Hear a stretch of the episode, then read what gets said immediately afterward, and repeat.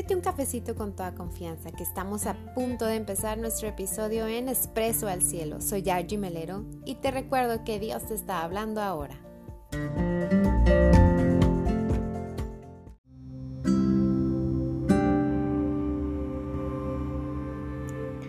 En el Salmo 146, versículos 5 y 6, encontramos lo siguiente. Feliz quien recibe ayuda del Dios de Jacob quien pone su esperanza en el Señor su Dios. Él hizo el cielo, tierra y mar, y todo lo que hay en ellos. Él siempre mantiene su palabra. Amén.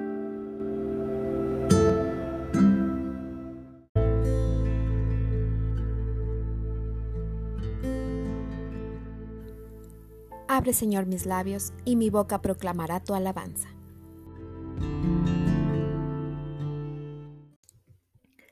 Hola amigos, bienvenidos a otro episodio de Expreso al Cielo. En el episodio anterior les conté la historia de cómo oramos mi esposo y yo buscando tener más hijos. Fue un proceso difícil y cuando vi el positivo en la prueba pensé que ya lo habíamos logrado. Y pues claramente fue otro error. Dios tenía un plan mejor. Fue difícil, pero a la fecha puedo decir que fue un plan mejor porque aprendí muchísimas cosas en todo ese proceso. Cuando descubrí que estaba embarazada me dio mucha alegría. Lo habíamos logrado. Después de tanto tiempo, lo logramos. Fuimos al parque mi niño y yo y ya tenía esas sospechas. Fuimos por la prueba. Hice la prueba y vi el positivo. La verdad, me puse muy feliz. Fuimos a la papelería más cercana para comprar algo y preparar una sorpresa para mi esposo. Encontré lo más temático que pude y regresé a mi casa llena de ilusiones esperando a mi esposo para contarle la noticia. Preparé un pizarrón que mi niño sostenía en sus manos. Eh, decía Big Brother para que pues su papá pudiera ver todo esto, ¿no? Estaba todo listo, esperamos, abrió la puerta, grabé el video, vi su reacción y esta vez sí pude. La vez pasada, por síntomas tempranos en el embarazo, pues nos enteramos al mismo tiempo. Y yo en verdad deseaba tener ese momento de sorpresa para mi esposo y esta vez pues sí lo habíamos logrado. Fue una gran sorpresa, lo habíamos esperado tanto, lo que habíamos soñado sucedió y pues ya estábamos esperando a nuestro bebé. Para prepararme físicamente antes de, de quedar embarazada y pues durante todo el proceso que hemos tomado eh, pues esos tratamientos y, pues traté de tener lo mejor que yo en ese momento pude, una alimentación pues mejor, balanceada. Eh, en ese mes de diciembre empecé a sentir un dolor de rodillas que pues me impidió ir al gimnasio, además de que también tenía un dolor en el vientre. Y dije, ah, es parte del ciclo, ¿no? Eh, como no sabía que estaba embarazada, pues digo, atribuía aparte del ciclo hormonal, que pues me dolía el vientre. Em, cuando ya me enteré, ya fue la prueba positiva, ya lo habíamos visto, eh, que sí estaba embarazada, entonces puse la cita inmediatamente con mi doctora y por prudencia, que al final descubrí que fue pura prudencia que venía de Dios, pues dije, no voy al gimnasio hasta que la doctora me dé luz verde. Eh, voy a estar más tranquila hasta que la doctora me dé luz verde y todo eso. Entonces fue creo que una prudencia que, que Dios puso en mi corazón, porque llegué a la primera cita de verdad llena así como de muchas ilusiones, hablé y pues motivo de la consulta, pues embarazo. Entonces estaba realmente muy feliz. definitivamente no fue algo que yo esperara esa primera consulta fue un shock total, la verdad, para mí, para mi esposo. Estábamos juntos, eh, me habían pedido análisis, eh, la doctora los abrió y básicamente fue una cita muy complicada. Tienes una infección en las vías urinarias muy fuertes, es lo más probable es que por eso te, te duela, ¿no? El vientre, eh, me comentó la doctora. ¿Por qué no viniste antes para revisión, tu último tratamiento? Bueno, muchas preguntas. Y yo la verdad, en lo que pude solo le contesté, bueno, doctora, mire, la verdad es que quizá no hice lo mejor, eh, pues me gustaría que nos enfocáramos en el embarazo y bueno, después veo qué hacer, ¿no? Ya ahorita pues ya tengo el embarazo aquí, aquí ya conmigo y pues ese proceso que, que me estaba haciendo batallar para quedar embarazada, eh, pues tiene consecuencias y una de ellas es que pues provoca amenaza de aborto. Entonces, bueno, Solo ese tema ya era un poquito complicado. Pasamos a la camilla de ultrasonido y pues la situación no mejoró. Me dice la doctora, no, ya sé por qué sí te duele el vientre. Tienes desprendimiento de placenta. Me muestra el ultrasonido y claramente se ve algo un poquito roto. La bolsita donde se aloja el bebé estaba desprendida. Y pero ahí no quedó. Además de que tienes un poco roto, no hay nada. No hay bebé. Yo solo me quedé sin palabras. Había sido la peor consulta de toda mi vida. Llegué con muchas ilusiones, embarazada, lo habíamos logrado, pero tenía amenaza por varios lados. Me embaracé con alteraciones hormonales y solo eso podía provocar amenaza de aborto. Tenía infección en las vías urinarias bastante fuerte y solo eso podía provocar amenaza de aborto. Tenía desprendimiento de placenta y lo peor es que no había bebé. No se veía nada aún. Afortunadamente me dijo la doctora que quizá era muy pronto y daríamos una semana más para poder ver a mi bebé. En cierta manera, pues me dio un poco de esperanza. Al final pensé que había hecho la cita muy pronto. Aún así había otras tres cuestiones muy fuertes por las que pues era difícil pensar todo este proceso. No sé cómo no lloré en esa consulta, porque llegué a mi casa muy abrumada, cargada de todas las palabras que me había dicho la doctora, cansada, llena de emociones, obviamente ninguna positiva. Me senté en la barrita de la cocina y le dije a mi esposo, es que yo sí lo quiero, yo sí lo quiero. ¿Por qué? Si Dios me había dicho, si Dios me había prometido, ¿por qué tendría que estar pasando precisamente por esto? Lloré mucho y la verdad me preocupé. Hice todo lo que me dijeron, estuve en reposo, lo más que pude. Fui a buscar mi capacidad a mi centro de salud social, cosa que tampoco fue fácil conseguir, pero al final pues lo logramos podría estar en mi casa descansando una semana más para esperar la siguiente cita. Llegó esa cita y ahora yo tenía mucho miedo. Para ese tiempo, en teoría, ya se debería ver un bebé, o un puntito al menos. Em, yo esperaba que la situación mejorara. Hicieron la revisión, tenía un coágulo y en las fotos del ultrasonido se ve el coágulo un poco más grande que la bolsita. Así yo le dije todo el tiempo la bolsita de mi bebé. además que seguía sin verse el bebé. Me decía, pues no hay nada, todavía no se ve nada. Y para este punto, para este punto ya debería de verse algo. En esa cita la doctora me dijo las palabras más fuertes que yo jamás en mi vida había escuchado. Mira, seguiremos tratando este embarazo como si hubiera bebé, pero si la próxima semana no se ve nada, tendremos que hacerte un legrado. Esas palabras de verdad me rompieron el corazón. Y yo decía, pero si Dios ya me había dicho, ¿por qué? ¿Por qué? ¿Por qué tendría que estar pasando por todo esto? Ya era tiempo de verse y no se veía nada. Sentí todo el peso en mí. Aguanté toda la cita sin llorar otra vez. Sin embargo, llegando a mi casa fue lo mismo. Yo quiero este bebé, Señor. ¿Por qué? Pero tú me lo prometiste. Duras palabras de mi corazón para Dios. Triste ahí en reclamo. Y sola, porque me pusieron en reposo absoluto para poder cuidar el embarazo.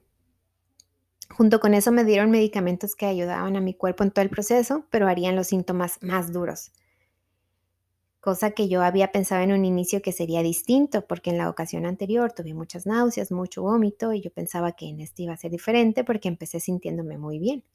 Pero pues resulta que nada fue como yo lo pensé.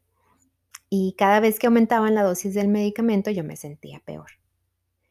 Llegó un punto que ni el agua podía retener mi estómago, tenía hambre, tenía sed, mis piernas se debilitaron a punto de que si intentaba bajar las escaleras pues un día estaba cayéndome. Entonces era muy difícil, mis piernas eran muy débiles, mi masa muscular se perdió, se me marcaron así los huesitos en la espalda, tenía hambre, en verdad sentí hambre por primera vez en mi vida, estaba realmente hambrienta y con mucha sed. Y en esos días difíciles recordé algo que desde pequeña me enseñaron, ofrécelo, dale sentido a tu dolor, ofrécelo. Y darle ese sentido a mi sufrimiento y pensar en otra persona para darle un sentido a lo que yo estaba pasando, pues me dio paz. No fue fácil, pero me hizo mucho más llevadero el dolor, el hambre y la sed. Ofrecí cada comida que mi cuerpo no retenía por alguien más y le dio sentido a mi sufrimiento. Aprendí que encerrarse en los propios problemas nos lleva a un abismo muy profundo, pero ofrecerlo por alguien más nos da una brisa fresca para nuestro día, aunque fuera difícil, pero me daba sentido a todo lo que estaba pasando. Y agradezco que haya pasado por ese proceso porque nunca antes había tenido la oportunidad de ofrecer tanto. Y esa vez ofrecí mucho y aprendí que pues no soy la única que está pasando por situaciones difíciles. Todos los días oraba y escuchaba un canto que dice, oh Jesús, a tu corazón confío mi necesidad. Ese día solté mi necesidad de ser mamá de nuevo. El día que entregué a mi bebé y le dije a Dios, bueno, confío en ti pase lo que pase. Quiero y deseo verle el rostro a mi bebé, pero confío en ti. Haré todo de mi parte, pero ya de ahí solo tú puedes. Soltar a mi bebé fue muy duro. Lloré más, pero tuve paz. Necesitaba entregar todo en manos de Dios, pues al final, ¿qué más podía hacer? Ya estaba haciendo absolutamente todo lo que yo podía. De ahí solo Dios tenía el poder. Soltar fue duro, pero de ahí todo fue diferente. Seguí con molestias y pues difíciles, pero fue diferente. Mi actitud, mi confianza y mi amor por lo que estaba pasando fueron completamente distintos a como empecé. Un amigo cercano que conocía nuestra historia y todo lo que pasamos para embarazarnos me dijo, mira Argy, ese bebé ya es una bendición y es la respuesta de Dios a tus oraciones, pase lo que pase. Sus palabras me calaron, no me gustaron al principio, pero tenía razón. Dios me prometió un hijo y él ya me había cumplido su palabra, pasara lo que pasara. Afortunadamente por la acción de Dios, la atención pronta y muy profesional, los cuidados extremos que se tomaron, Después de básicamente dos meses de estar en cama, me dijeron lo que quería escuchar. Ya pasó el peligro. Ya puedes regresar a hacer poco a poco tus actividades. Se acabó la incapacidad de estar en cama, pues todo el día. Tenía que volver a realizar todo de un día para otro. Fue un shock duro para mi mente, para mis músculos atrofiados, por estar tanto tiempo en cama, pero el peligro ya había pasado. No fue un embarazo sencillo de principio a fin. Todo el tiempo tenía cansancio y alguna dificultad. Además de que tengo un tipo de sangre A negativo, lo cual también requiere una atención especial y una vacuna que además de cara es rara. Pero hasta en eso Dios nos ayudó. Conseguimos las dosis de vacunas necesarias por medio de la seguridad social sin necesidad de afectar nuestra economía. Dice mi esposo que cuando fue por ella, básicamente la tenían ahí en ventanilla, porque acaba de llegar. Estaba lista para mí, estoy segura de que el Señor la había puesto ahí para mí. Tuve miedo, estuve cansada, pero siempre tuve el apoyo de Dios, que no me dejó en ningún momento y tampoco dejó de consentirme en todos los sentidos. Mi esposo estuvo haciendo todo, absolutamente todo, porque yo no podía hacer nada. Y el grupo al que pertenezco también durante todos estos días me sirvieron comida para mi esposo, para mi hijo y para mí. Nunca me faltó ayuda siempre la tuve. Y para alguien como yo, que es difícil pedirla, hasta en eso Dios fue bueno y transformó mi corazón para aceptar que es bueno pedir ayuda y decir, me puede servir porque no puedo. aprendí a decir gracias sin sentirme culpable por pedir ayuda. Fue algo muy bueno para mí. Llegó el momento final del embarazo y yo recuerdo haber ido a misa el último día de mi embarazo y estar exageradamente cansada. Básicamente, toda la misa estuve sentada. Era un 8 de septiembre y justo ese día se conmemora el cumpleaños de nuestra Madre María. Así lo recordamos. Y yo ahí en medio del cansancio le dije a mamá María, mamá, me siento muy cansada. Si tú sabes que algo está mal, por favor intercede por mí para que pueda nacer hoy mi Ana María. Como ya les había contado, Dios en oración nos había regalado ese nombre y pues efectivamente era niña. Dios ya sabía. Y se lo pedía a mamá María, por favor que nazca Ana María el día de hoy. Unas horas después terminé en el hospital de emergencia porque en un momento ya no se sentía, la bebé ya no se sentía. Llegué al hospital temblando de miedo y digo temblando porque es literal, mis piernas estaban temblando y no tenía frío. Tenía miedo. Mi bebé estaba un poco enredada y entré mucho en pánico de que algo más estuviera mal. Me revisó el primer doctor en la sala de urgencias y me dijo, oye, si sabías que tu bebé estaba enredada, ¿verdad? Y yo sí, me dijeron que tenía el cordón un poco enredado, pero me dijeron que era poco. Pues la cara del doctor, pues no me dijo mucho, pero inmediatamente empezaron a hacer todos los preparativos para una cesárea de emergencia. Yo seguía temblando y preocupada. Entré al quirófano y como la vez anterior esperaba a mi esposo y pues no pasó. Lo único que escuchaba es no dejen entrar al papá, no lo dejen entrar todavía. Ya, ya sabrán mi miedo, ya entenderán ahí yo en cama y escuchando que no lo dejaran entrar. Resulta que estuvieron haciendo maniobras para poder sacar a mi Ana María, porque venía enredada y por los procedimientos que se realizan no dejan entrar a los esposos o, las parejas o las familias para evitar sustos o alteraciones. Cuando al fin lo dejaron entrar, no me dieron a mi bebé inmediatamente porque no lloraba. El pediatra la tomó, empezaron a hacer el proceso de limpieza, realizar todo necesario y ya al final se escuchó su llanto. Tardaron un poquito más en dármela de lo normal. Y yo me acuerdo que solo le preguntaba a mi esposo, ¿por qué no me la dan? ¿Por qué no me la dan? Y yo en cama. Cuando al fin todo se normalizó, la pusieron en mi cara y pude darle un beso. Ahí después de nueve meses pude verle la cara a mi bebé. Sufrí tanto y esperé tanto, pero Dios me lo había concedido, vi a mi bebé, me dio su nombre y cumplió su promesa. Por los nervios del momento y el estrés vivido, mi cuerpo empezó a temblar más y más y más y tuvieron que dormirme completamente. Cuando ya pude despertar, lo primero que empecé a preguntar fue ¿a qué hora nació mi bebé? ¿A qué hora nació mi bebé? La enfermera me dijo que había nacido a las 11:45 del 8 de septiembre. Mamá intercedió, Mamá ya sabía que algo andaba mal y le di gracias a Dios por ese regalo. Después pensé, mira, Ana María nació el día de Mamá María. Dios ya sabía, hasta por eso nos regaló el nombre con mucho tiempo de anticipación. En este proceso Dios me regaló muchas bendiciones, confianza en su plan, pase lo que pase, soltar y aceptar su voluntad, disfrutar la ayuda y el servicio de mis amigos, hermanos y familiares, y sobre todo, de mucha paz en todo este proceso. Dios estuvo presente, Dios está presente aún en medio de la amenaza, nunca nos abandona.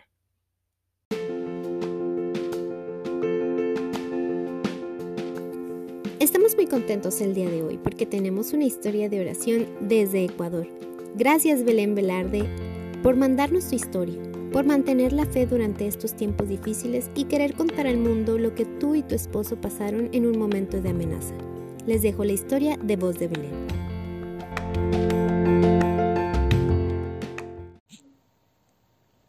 Gracias, Argy. Mi nombre es Belén Velarde de Andrade, tengo 30 años y soy de Ecuador. Me casé hace casi cuatro años y nuestro sueño fue desde el inicio formar una familia numerosa para los estándares actuales, entre tres y cuatro hijos. El primero llegó a los dos meses de, de habernos casado y pues esperamos, sí, siempre la noticia como en cualquier momento, pero no la esperamos tan pronto, ¿no? Si nos, nos llegó bien rápido el bebé. Eh, nuestro hijito se llama Santiago y realmente ha sido una bendición enorme para nuestras vidas el año pasado, ya en medio de la pandemia, empecé a, sentirme diferente, como, como rara. Siempre nos hemos nosotros cuidado con el método del Billings, pero yo tenía la sospecha que la ovulación se me había adelantado justo en ese mes. Y de hecho ya estábamos buscando y, viendo el segundo bebé. Entonces ya con mucha felicidad me hice la prueba y comprobamos que efectivamente estaba embarazada.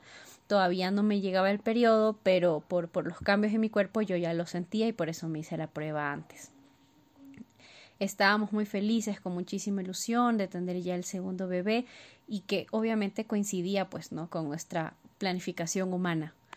Dos o tres semanas después de la noticia tuvo un sangrado abundante y de hecho pensamos junto con mi doctor que había sido un falso positivo porque el examen de sangre me salía con la progesterona muy baja. Entonces, eh, pues sí hubo mucha tristeza, pero en mi corazón yo sabía que algo no andaba bien, como muy inquieta, ¿no?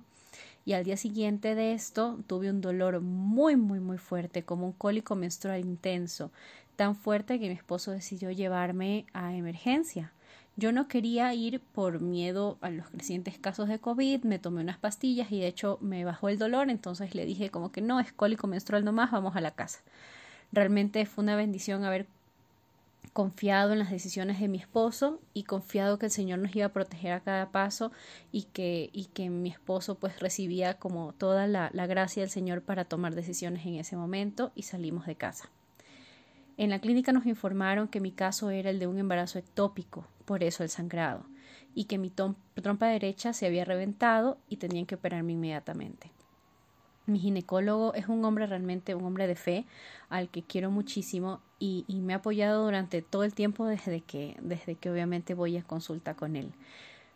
Y me sentía muy segura en sus manos, muy, muy respaldada dentro del quirófano, aunque mi esposo no estaba, pero yo sabía que estaba perdiendo un hijo, en mi mente eso era lo que más, lo que más dolía, lo que más, lo que más pensaba. Obviamente veía a mi esposo que estaba muy triste, con, con los ojos rojos, eh, con la voz muy débil, tratando de darme fuerzas, y yo quería también darle fuerzas a él, ¿no? Pero, pero sí me sentía bastante mal.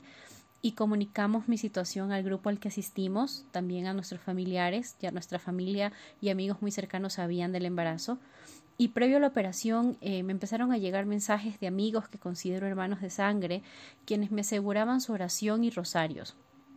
En cambio yo no atinaba ni siquiera a terminar un Ave María. Lo empezaba, pero en mi mente se quedaba en blanco por el dolor y el shock que estaba atravesando en ese momento.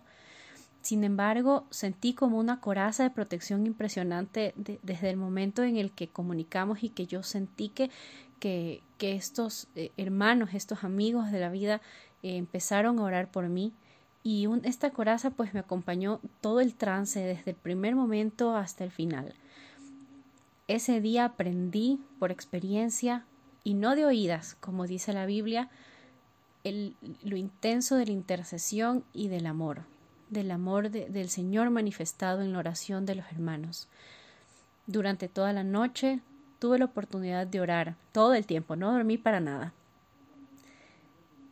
Y tuve la gracia de poder entregar esa experiencia a la voluntad de mi Dios, de entregar mi matrimonio, mi maternidad presente y futura. Y obviamente como es el Señor de maravilloso, su respuesta no tardó.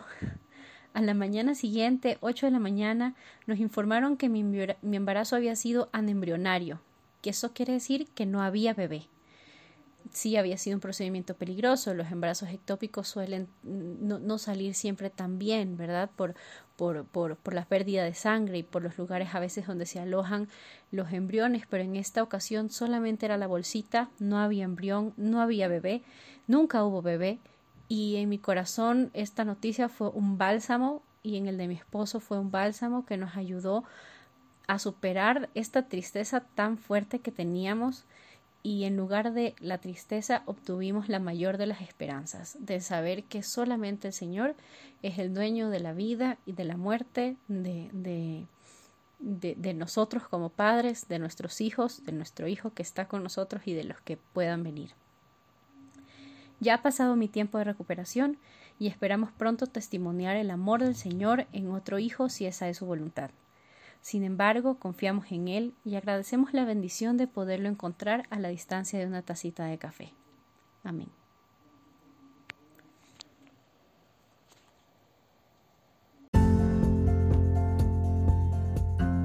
Expreso al Cielo queremos escuchar tu historia. Sabemos que Dios ha actuado en tu vida de muchas maneras y tu historia de oración es parte de nosotros.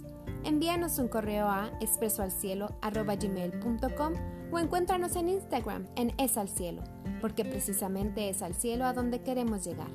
Gracias por escucharnos. Hasta la próxima.